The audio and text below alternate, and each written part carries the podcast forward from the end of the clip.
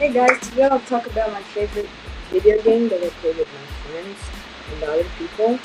Uh, and that game is called Roblox. Roblox is a game, it's an online game that you can talk with people from other countries, you can do relationships, you can create your own games and get money off it. It's a really fun game. I love get, uh, Roblox and there are a lot of games that I like too.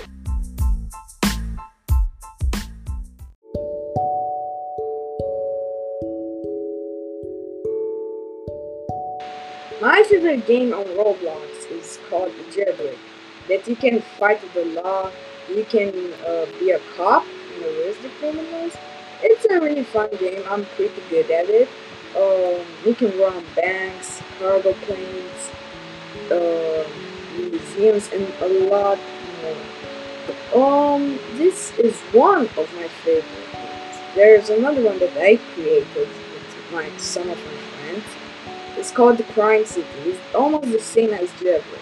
There's a little bit more different.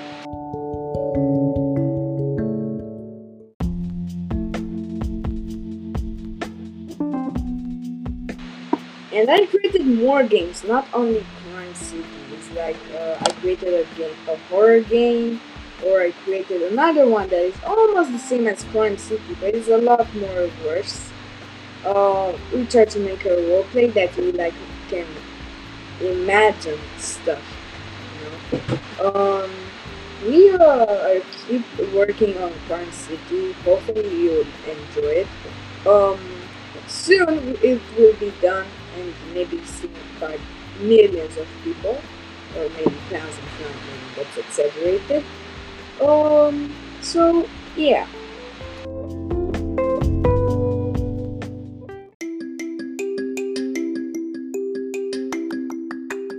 So this was all of my podcast. Hopefully you enjoyed it. Just telling you about uh, my favorite game or my favorite games inside Roblox. Hopefully you enjoyed it. Um, and yeah, I think I, I had a great time doing this.